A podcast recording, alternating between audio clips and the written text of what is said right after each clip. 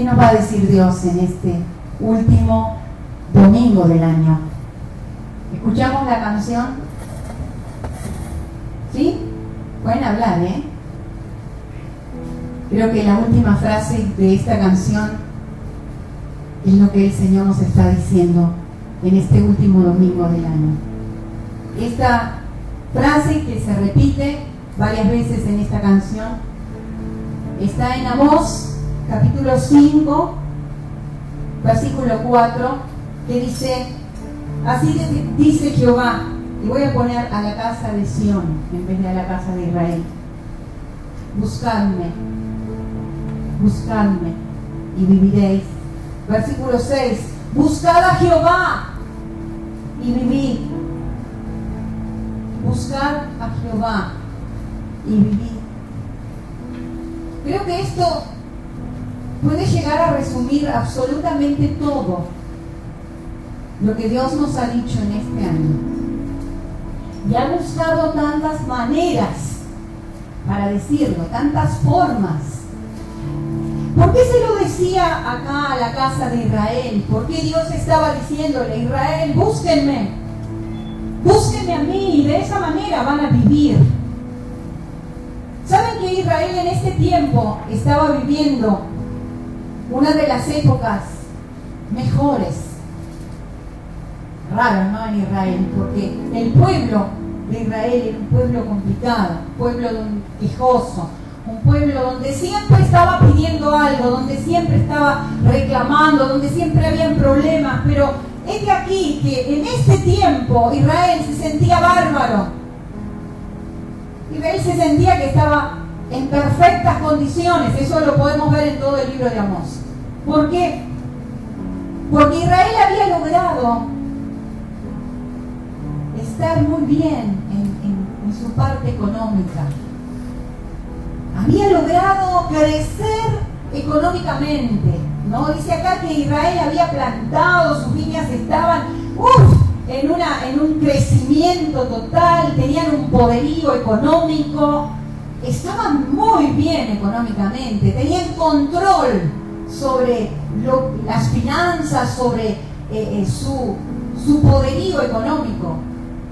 Entonces Israel se sentía tranquilo, uh, estaban bien, habían logrado cosas. Y dice la palabra que como estaban tan bien económicamente, eran un pueblo que hacía fiestas, festejaba, se alegraba. Después yo les voy a ir mencionando algunos versículos para que comprueben esto, ¿no? Y dice que iban y daban sus ofrendas y hacían sus fiestas religiosas, ¿no? Y cumplían con todo, ¿no? O sea, uh, estaban bárbaros Israel, estaba feliz, estaba, uff, hacía todo lo que correctamente había que hacer. O sea, eran políticamente correctos y estaban bien. ¿Por qué? Porque habían logrado dominar aquello que al ser humano, seamos sinceros, a todos los seres humanos como que parece que más nos da seguridad. Que nuestras economías estén bien, nuestros bolsillos, bolsillos estén llenos, ¿no? que tengamos seguridad, que tengamos nuestros ahorros, que tengamos prosperidad económica. Uy, estamos bien, somos felices, estamos agradecidos, traemos ofrendas, ayudamos. Y wow, uno pensaría, el Señor estaría diciéndole a Israel, bien Israel, sos un pueblo bendecido, sos un pueblo que está bien. Sin embargo, vamos a ver qué le decía Dios a Israel Vamos al capítulo 5, versículo 21. Aborrecí, abominé vuestras solemnidades y no me complaceré vuestras asambleas. Y si me ofrecieres vuestros holocaustos y vuestras ofrendas, no lo recibiré. Ni miraré a las ofrendas de paz de vuestros animales engordados. Miren, hasta los animales engordados le daban, no era que le daban poco buscaban los animales más gordos para dar a Jehová. Quita de mí la multitud de tus cantares. Hasta cantaban mucho, diferente a Pueblo de Sion, ¿no? Ayer pedíamos una canción y a nadie se le ocurría una canción. Nadie tenía una alabanza en su boca. Le costaba elegir. Ellos tenían multitud de cantares. ¡Wow! Pues no escucharé las salmodias de, tus instrumentos. Hacían salmos con sus instrumentos. Salmodias eran aquellas improvisaciones de salmos que, los este, músicos agarraban sus instrumentos y empezaban ahí a crear. Hasta eso tenía Israel. ¡Wow! Pero corre el juicio como las aguas y la justicia como impetuoso arroyo. Me ofrecisteis sacrificios y ofrendas en el desierto en 40 años, oh casa de Israel. Estaba preguntando Dios. Dios le decía, ¿se acuerdan cuando ustedes no tenían nada? ¿Se acuerdan cuando el enemigo los había despojado? ¿Se acuerdan cuando yo los tuve que sacar de Egipto? Estaban esclavos, empobrecidos, en problemas. Cuando el enemigo estaba sobre ustedes y los controlaba. Cuando lloraban todo el tiempo porque estaban angustiados, solos, abandonados, nadie se acordaba de ustedes, ¿se acuerdan? Cuando yo los saqué de ahí y los llevé al desierto, pero los llevé al desierto y les di todo y les les di provisión, los sustenté. Todo lo que ustedes tenían venía de mí. Ustedes no lograban nada por sí mismos. ¿Se acuerdan de eso? ¿Nos acordamos nosotros de dónde nos sacó Dios? Nos acordamos de las veces que Dios nos salvó y dio su provisión. Nos acordamos de las veces donde Dios nos sacó del mismo pozo de la desesperación del lodo cenagoso, como dice la Biblia. Estábamos patinando, patinando en nuestro, nuestras equivocaciones, en nuestras malas decisiones, en nuestros pecados, en nuestra falta de provisión. Y ahí Dios vino y nos sacó. Y Dios preguntaba a Israel, ¿y ustedes acaso, cuando yo les daba todo, ustedes me hicieron esta clase de sacrificios y estas clases de, de fiestas? Ah, no, pero ¿por qué me la hacen ahora? Ah, porque ustedes tienen control de sus vidas. Porque ahora ustedes son los que controlan lo que hacen o no, lo que proveen. Ahora ustedes son los dueños de sus vidas. Ahora no me necesitan a mí. Ahora ya están satisfechos. Han logrado lo que querían. Han logrado la posición, la economía, la relación, el placer que querían. Entonces, ahora están contentos, ahora sí tienen capacidad de agradecer. Es loco esto, ¿no? ¿Y qué pasaba cuando yo era la provisión de ustedes en el desierto? ¿Acaso se acordaron que de mí venía todo? Eso era lo que Dios le estaba preguntando a Israel. Antes bien, llevabas el tabernáculo de vuestro Moloch y Kirún, ídolos vuestros, las estrellas de vuestros dioses que os hicisteis. Os haré pues transportar más allá de Damasco, ha dicho Jehová, cuyo nombre es el Dios de los ejércitos. Versículo, el capítulo 6. ¡Ay! De los reposados en Sion. Me gustó esta frase. ¡Ay de los reposados! Lo que. No. Me voy a tomar un tiempo. Israel no se daba cuenta que estaba en peligro. Israel no se daba cuenta que estaba tan dándole el tiempo para las cosas de Dios. O sea, que espere, que espere Dios, que espere el tiempo de, levantarme y tomar la actitud y, y buscar algo. No, no, que espere. Yo tengo tiempo. Porque quiero disfrutar de la vida. Quiero disfrutar de lo que he logrado. Quiero disfrutar, ¿no? De, esta situación económica, quiero disfrutar de esta relación, quiero disfrutar. Eh, eh, hay tiempo todavía. Dios le decía, hay de los reposados Hay de aquellos que se toman tanto tiempo para buscarme, buscarme verdaderamente. Y yo preguntaría, y Señor, ¿y no te estaban, no te estaban buscando? ¿No estaban bien? ¿No estaban adorando, no tenían sus fiestas religiosas, no venían a la iglesia, no daban sus diezmos, no trabajaban, no. Indudablemente, la búsqueda de Dios, la búsqueda profunda de Dios para vivir depende de otras cosas. Y eso es lo que Dios está queriendo en este tiempo. En este año, Dios está queriendo otras cosas. Israel no lo entendía. Israel, como siempre, tenía, quería el control de su propia vida. A mí no me digan nada. Qué cosa más terrible es tratar de hablarle a alguien que cree que está bien. De hablarle a alguien que no quiere escuchar algo que pueda hacerlo cambiar del camino por el cual viene. Cosa más difícil.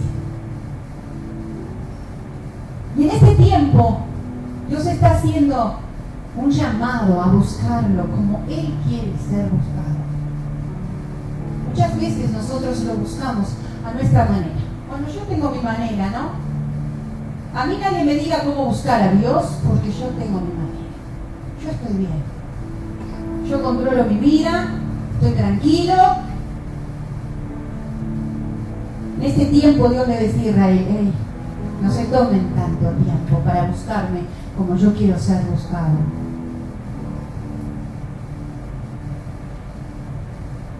Versículo 5, perdón, 4. Duermen en camas de marfil y reposan sobre sus lechos y comen los corderos del rebaño y los novillos del medio de los engordaderos. Gorjean al son de la flauta e inventan instrumentos musicales como David.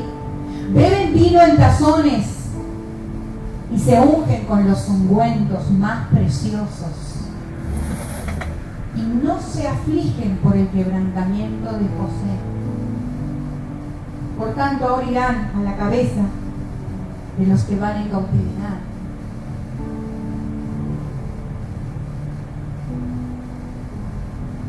¿Qué significa los que, van en cabeza de los que van en cautividad? Muchas veces hay cosas, hermanos, que nos atan de este mundo, que nos mantienen cautivos.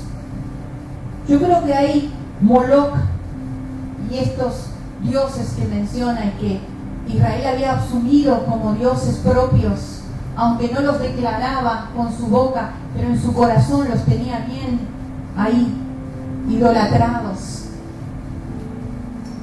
Son los dioses que todavía reinan en este mundo. El Dios de la prosperidad, el Dios, el Dios del autoplacer, el Dios de la falsa libertad. Hoy cantábamos, Él me hizo libre. Pero la Biblia dice que Él te hace libre con su libertad, no con la tuya. Acá está claro. Si Él nos hizo libres, pero con la libertad que Cristo vino a traer, no con tu libertad, no con aquellas libertades que nos tomamos en la vida, libertades como decía la canción, libertades con las cuales después otros pueden pagar, otros tendrán que pagar nuestras propias libertades. Qué bueno sería que cuando nos tomáramos nuestras libertades fuéramos los únicos responsables de esas libertades.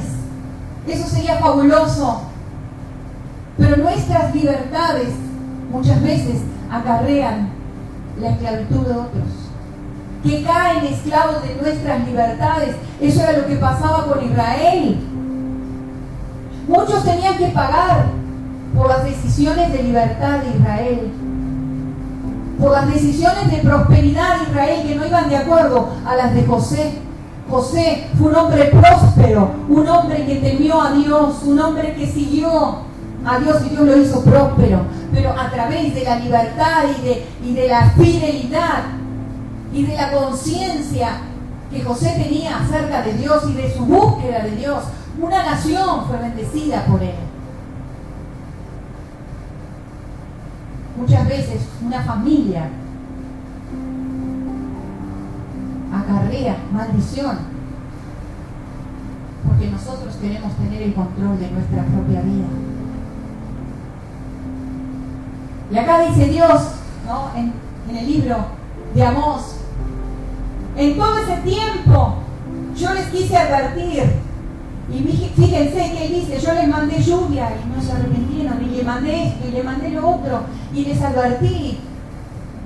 Y le mandé tal y tal cosa en todo este año para advertirles, deténganse, búsquenme, búsquenme si quieren vivir, búsquenme. Sin embargo, hay mucha gente, hay mucho pueblo mucho pueblo de Dios y sigue buscando otras cosas para vivir, para estar bien. Sigue todavía controlando sus tiempos, sus horarios, sus agendas, su economía, su alma, sus emociones, su físico. Todavía siguen controlando y quieren que Dios les ponga el sello de bendición tanto, ¿no? Yo escucho tanto de las cuestiones, si sí, si no esto, si no lo otro. ¿Cuánto tiempo hablas, buscas, invertís para buscar de Dios como Él quiere ser buscado? ¿Y cómo quiere ser buscado Dios? En Amós dice, hagan lo bueno y no lo malo. Y alguno acá puede decir, pero esto es relativo. Porque lo que es bueno para mí no es bueno para vos y viceversa. Y hermanos, la Biblia no es un libro de relatividad. La Biblia habla claramente de las cosas básicas que son buenas o malas para tu vida y para mi vida. La Biblia es clarísima en aquellas cosas que me apartan de Dios, que me apartan de la presencia de Dios, que me apartan de la vida que Dios me vino a traer. Hablaba con algunos en estos días, ¿no? Acerca de la vida que estamos viviendo. Mirá, acá la Biblia dice que la vida de Dios no depende de las circunstancias. Que la vida que Dios viene a traernos no depende de las circunstancias. Depende del poder de Dios y de la manifestación de como cantamos hoy del amor de Dios. Depende de la provisión de Dios depende de la presencia de Dios en tu vida y en mi vida.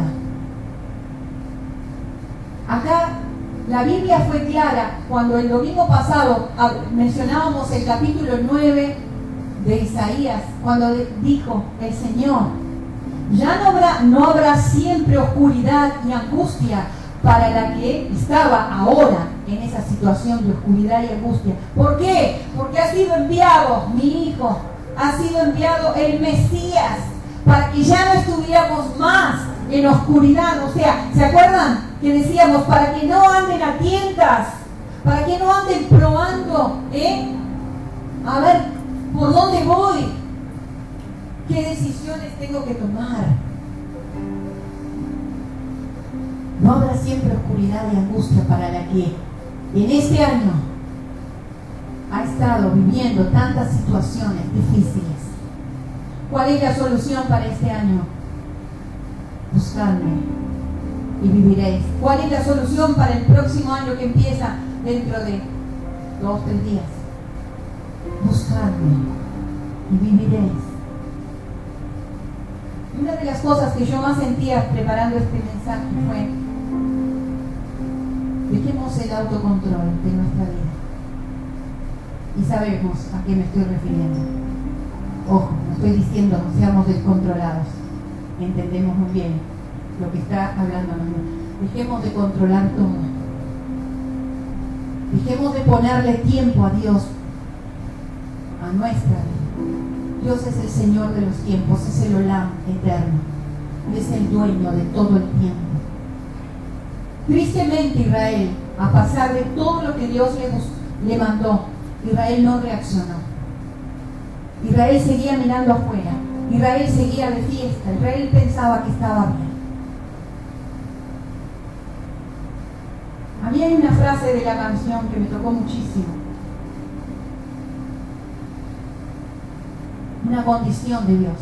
Si me amaran como aman sus caminos, entonces yo abriría las ventanas de los cielos y derramaría de mi espíritu. Lo que más necesitamos en esta generación hoy, hoy, es el derramamiento del Espíritu Santo. Es que el Espíritu Santo venga y nos revolucione la vida.